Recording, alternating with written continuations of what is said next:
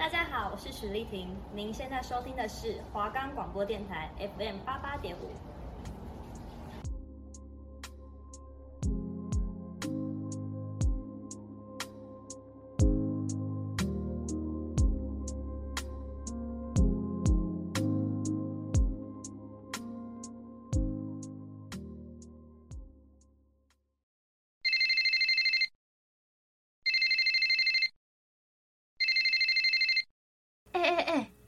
手机收起来，准备好啦！电影要开始嘞！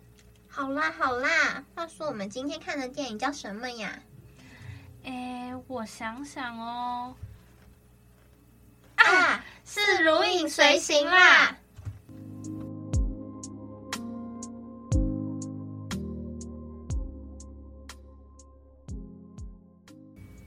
我们的节目可以在 First Story、Spotify、Apple Podcast、Google Podcast、Pocket Cast、Sound Out Player，还有 KKBox 等平台上收听，搜寻华冈电台就可以听到我们的节目喽。Hello，大家好，欢迎收听《如影随形》，我是小赖，我是小彤。今天呢是我们的第五集，那我们今天要分享的电影是《高年级实习生和动物方程式》。那我们废话不多说，我们赶快来分享第一部电影。那第一部电影要讲的话呢，是《高年级实习生》，它是一部二零一五年的办公室喜剧电影。剧情的话呢，是在讲述男主角班，他在退休之后，一直积极的寻找让接下来的日子变得更有意义的事情。他开始寻找并学习以前从来没有接触过的新鲜事物，但这些都是无法让他满足内心的空虚。直到他找到了一个电子商务网站实习的机会，能够重新回到职场，他非常的开心。但是他要实习的对象朱儿，他可不像班他一样那么乐观。他认为老人就只会拖累电子时代的步伐。只是这样的想法呢，很快就将要面临改变。电影一开始有一个不按常理出牌的年轻女老板朱儿，她有一个创意的点子。她觉得可以在公司请来一个高龄退休的人士呢，作为不同时期的族群融合的象征。七十岁的班年轻的时候曾是事业有成的生意人，退休后呢，他不甘寂寞，决定重返职场，以高龄实习生的身份加入了朱儿所创的时尚购物网站。在他录制了一段感人肺腑的自我介绍影片之后呢，顺利的进入到了时尚购物网站，并且成为剧中的女主角，她朱儿身边的实习生。那班呢，他其实在这个崭新的办公室工作过整整四十年，这里曾经呢是他的天下。但是退休后呢，工厂也收了，曾经的工厂变成了朱儿的公司。然而他回来了，当上了高年级的实习生。搬坐到位置上，打开了公事包，这就是第一个时代的冲突。大家可以猜猜看，以前上班会必备的用品是什么呢？可能嗯，笔呀，或是计算机、笔记本，或是桌上的小时钟。那如果是现在呢？因为我们打字沟通，所以笔跟笔记本就是都只能放在桌上当摆饰。电脑也有计算机。然后也有了时钟，还有 email 跟 tips 新势力这些东西，可以提醒你该做的事情。而重回职场，班的角色呢是有点尴尬的。年纪那么大的菜鸟，到底大家应不应该教他呢？还是应该出手去帮助他？但是别忘了，在职场上，我们需要的是帮手，而不是良知神功的阿公。什么时候他才能帮上忙呢？牺牲自己的宝贵时间来教学，真的值得吗？每个人对这件事情都有存疑，包括班自己，所以班他决定主动出击，不像一般的老年人总爱以自身经验去刻意传承，或是称之为倚老卖老。班总是适时的提供建议，不会过度去插手，让公司的同事觉得很可靠，甚至结交了一帮好友。一开始班的存在似乎与整个公司的年轻人显得有点格格不入。但人生历练丰富的班，渐渐以他善解人意又好相处的性格，开始赢得同事间的好感与信赖。相反的，创办人朱儿，她的精明干练的性格却鲜明得多。朱儿的角色应该是不少女性的典范。她拥有自己的事业，还有一个可爱的女儿和一个愿意放弃自己的壮志在家帮忙的老公。但她其实年纪轻轻就背负了公司的成败。被工作与家庭的负担压得喘不过气，还要面临失衡的生活与公司董事会的质疑。一开始呢，朱儿他相当不适应班事事观察，并且让他觉得被侵犯了隐私，所以他把班调离了职位。后来他真心向班道歉，从此之后呢，朱儿跟班就成为了忘年之交。班不仅身兼他的实习生，还有司机。小孩的保姆啊，最重要的是，他是朱儿的一盏明灯。沟通呢，是我觉得朱儿做的最对的一件事情，因为他从来不会拒绝这一点，所以跟世界连接得很好的他才能这么成功。还有朱儿，他帮班填写了脸书的个人资料，那这件事情也许微不足道，但是代表这代表了朱儿对班的认同，也代表了两人终于有机会谈谈公事以外的生活与想法。愿意跟你的老板一起工作，那这很正常。那愿意跟老板聊聊自己的事情，不论大小，都代表你对这个人某种程度的认同感。最后呢，朱儿把班的位置搬到了他的特助旁边，这件事情改变了更多的事。不不仅是因为朱儿对班的信任，而是透过了解与一些生活细节，朱儿发现班之前的工作是电话部公司的广告副总。也许跟现在的时代不合，但有些事情不会改变，像是做事的方法，还有精准的效率与效益。班教会了贝儿把自己的长处展示在老板面前，也提醒朱儿别忘了，如果员工做得不错，记得拍拍他的肩，夸他几句。员工的努力是主管该看到的。如何成功的促成这一件事，让人更加看得出工作四十年经验的姜还是老的辣。这绝对是一次成功的向上与向下的管理。四十年的老将呢，让这个办公室不会因为快速发展而崩坏，反而让心变得更加靠近了，工作更有效率。故事的转折呢，也是在讲这间公司因为快速扩张的网络业务开始出现了一些盲点。那虽然大部分的问题都可以由朱儿他独特的想法与创意解决，但仍然让投资者有些顾虑。虽然朱尔是一个成功的创业者，但是在公司扩展成集团的过程中，他仍然需要专业经理人才能减少创业过程中的碰撞与不必要的损失。投资者们要求朱尔把公司交给专业的经理人管理，这个难题是自从创业以来。朱儿他第一次受到的大难题，那有了班这个活经验书，可以参考的经验真的非常非常多。有时候有人可以商量，也非常的好。那后来呢，班目睹了朱儿的老公迈特出轨之后，他忍了几天，想不到竟然朱儿早就发现了。两个人在出差时在旅馆上长谈，电影的这段尤其精彩。朱儿从一位干练的成功女士转变成一个担心自己以后要孤零零的葬在公墓里头的小女生。班则好心的说自己跟老婆旁边的墓园还有一个空位，告诉朱儿如果愿意的话可以一起长眠。这就完全点中了一些事业有成的新女性的心声，想要在工作上发光发热，却又担心孤老一人。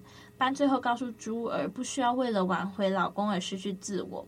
而是双方坐下来长谈，互相让步，重回信任。在朱儿迷失人生方向的时候呢，身旁的班将近几十年来的人生经验，用简单的几句话开导了他：没有一个人有权利或是资格将你所做的努力摧毁。不要放弃自己辛苦打造的梦想，去弥补别人犯的错。人生的路起起落落，就如同黑夜跟白天的轮回一样，太阳总会有升起的时候。面对低潮啊，我们可能都会沮丧、灰心，甚至去否定自己的价值。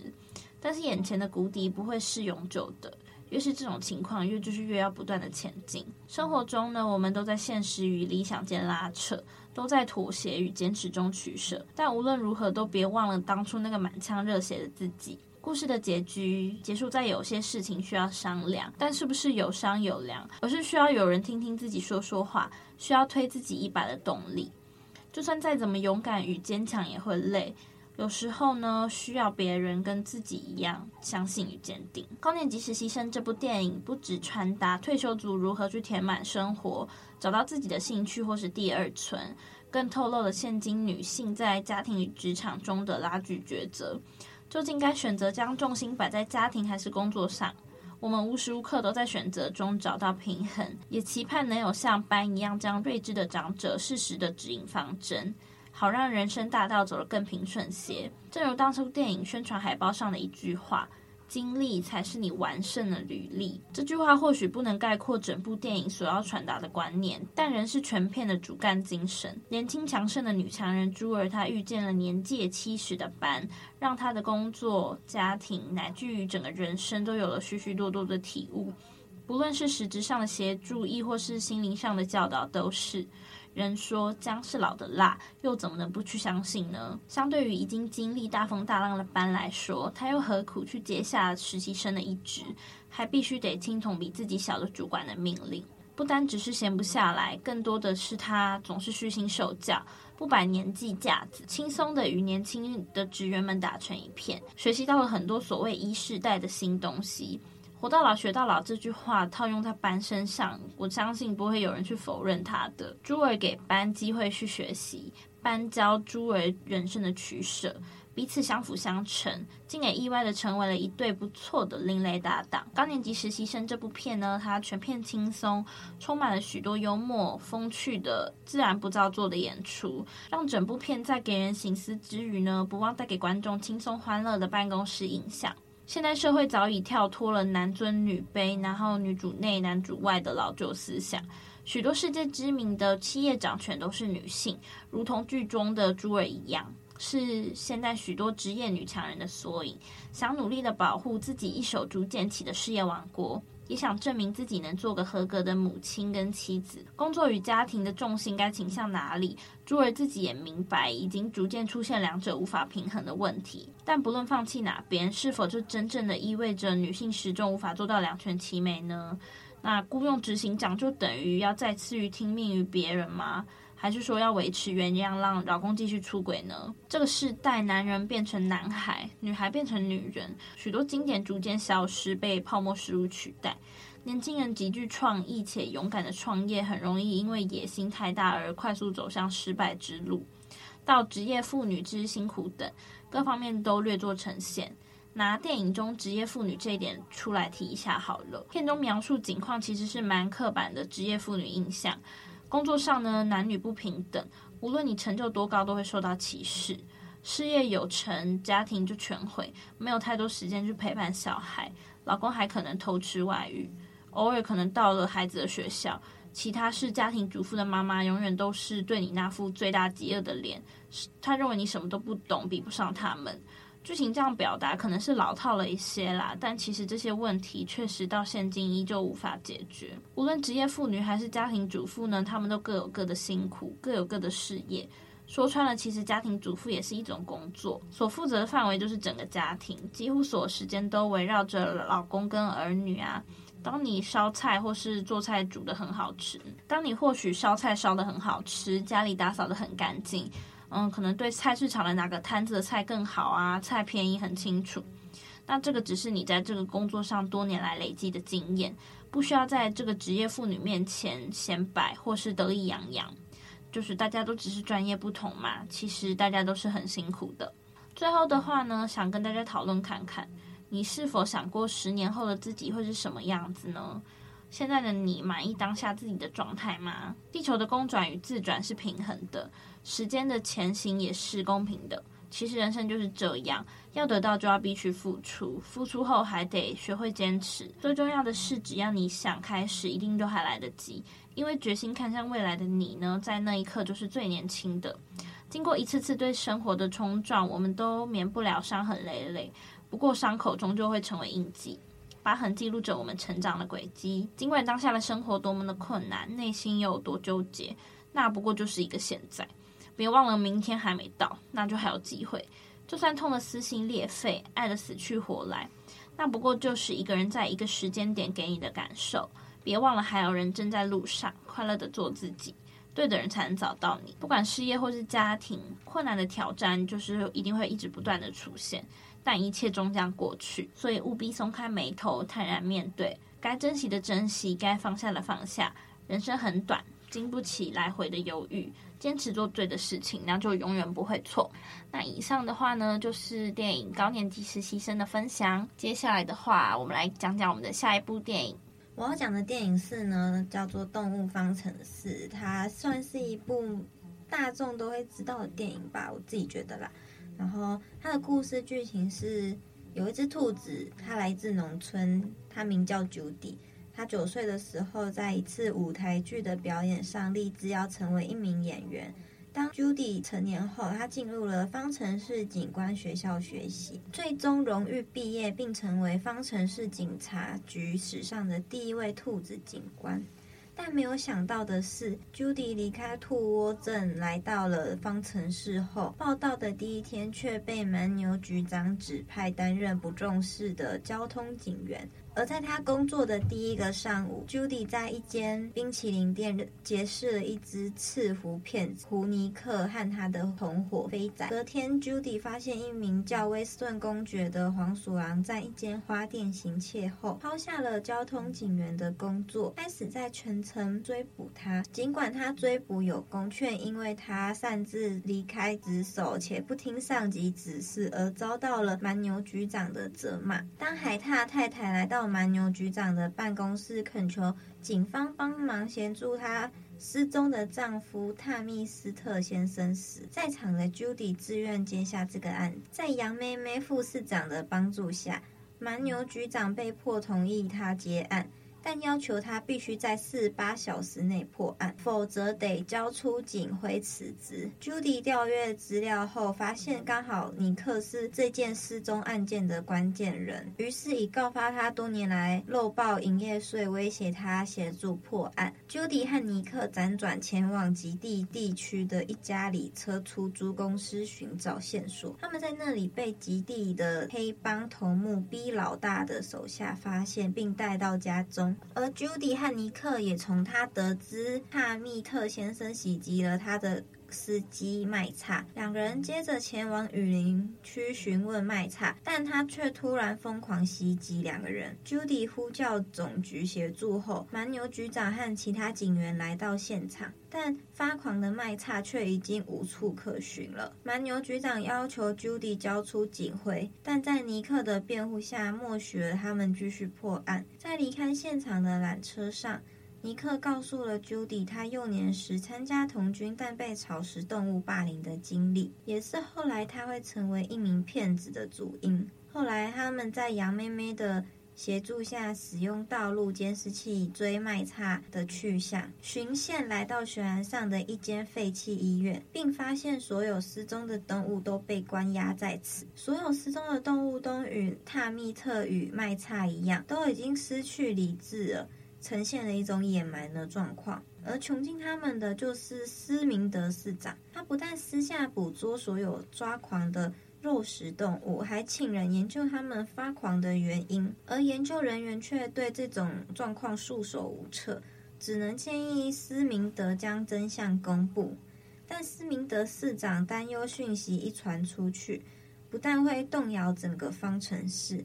还会让身为一只狮子的他失去市民的信任，所以选择隐瞒一切，甚至连蛮牛局长也不知情。后来，Judy 与尼克逃出医院，并向社会大众公布的一切。斯明德被捕，而 Judy 也因破案有功而成为了英雄。Judy 邀请对破案有重大功劳的尼克加入警局，成为自己的搭档。但在稍后的记者会上，面对记者提出肉食动物为何抓狂的问题，Judy 一句与天性有关的私言勾起了尼克幼年时被欺负的痛苦回忆。于是他和 Judy 争执后愤而离去。事件并未安稳的落幕，不但所有抓狂的肉食动物都无法恢复原状，更陆续传出有更多肉食动物野蛮化的案例。民众对肉食动物的恐惧使双方。对立日渐加深，城市动乱能频繁。Judy 觉得自己的所作所为并没有让城市变得更好，反而使社会分崩离析，并婉拒了成为新任市长的杨妹妹与蛮牛局长提出让她成为方程式警局代言人的邀请，反而心灰意冷地辞去警官的职务，并回乡协助家人农务。Judy 回到兔窝镇后，发现用来驱虫的植物叶毫怪是动物发狂的主因。接着，他赶回方程式寻找尼克，并向他道歉。两人和好后，一同继续破案。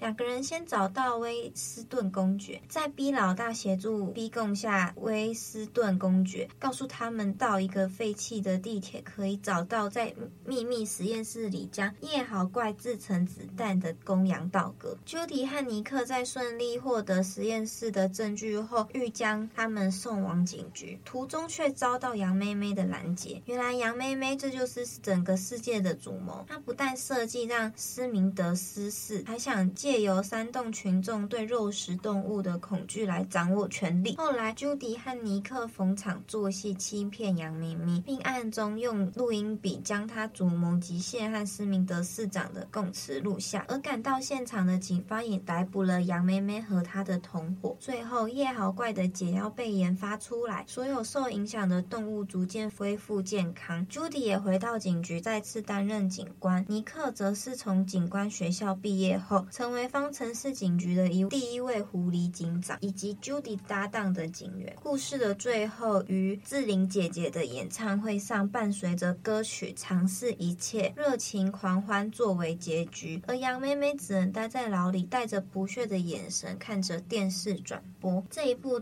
电影的话呢，我自己觉得是兔子主角兔子 Judy，它是一种在在我们生活上是一种比较偏弱势的族群，因为毕竟它是草食性动物。对于肉食性动物来讲，杨妹妹她自己也算是草食性动物，她就想要借由肉食性动物的本质去把它们营造的更邪恶、更坏。但其实她这样做事情并没有变得比较好，所以我觉得这就反映在我们一般人的身上，就是有些强势的人会让比较弱势的人产生恐惧，但强势的人不一定都是邪恶的人，他们也有善良的一面，就是不可以以偏概全啦。我觉得这一部大概就是在讲人与人之间的那种强势跟弱势的感觉。那接下来我们可以来听听这一部电影的原声带，因为我觉得这一部电影的音乐其实都蛮有趣的。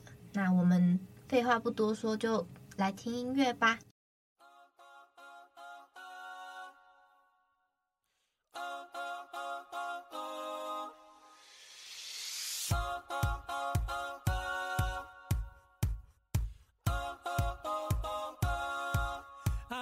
up tonight.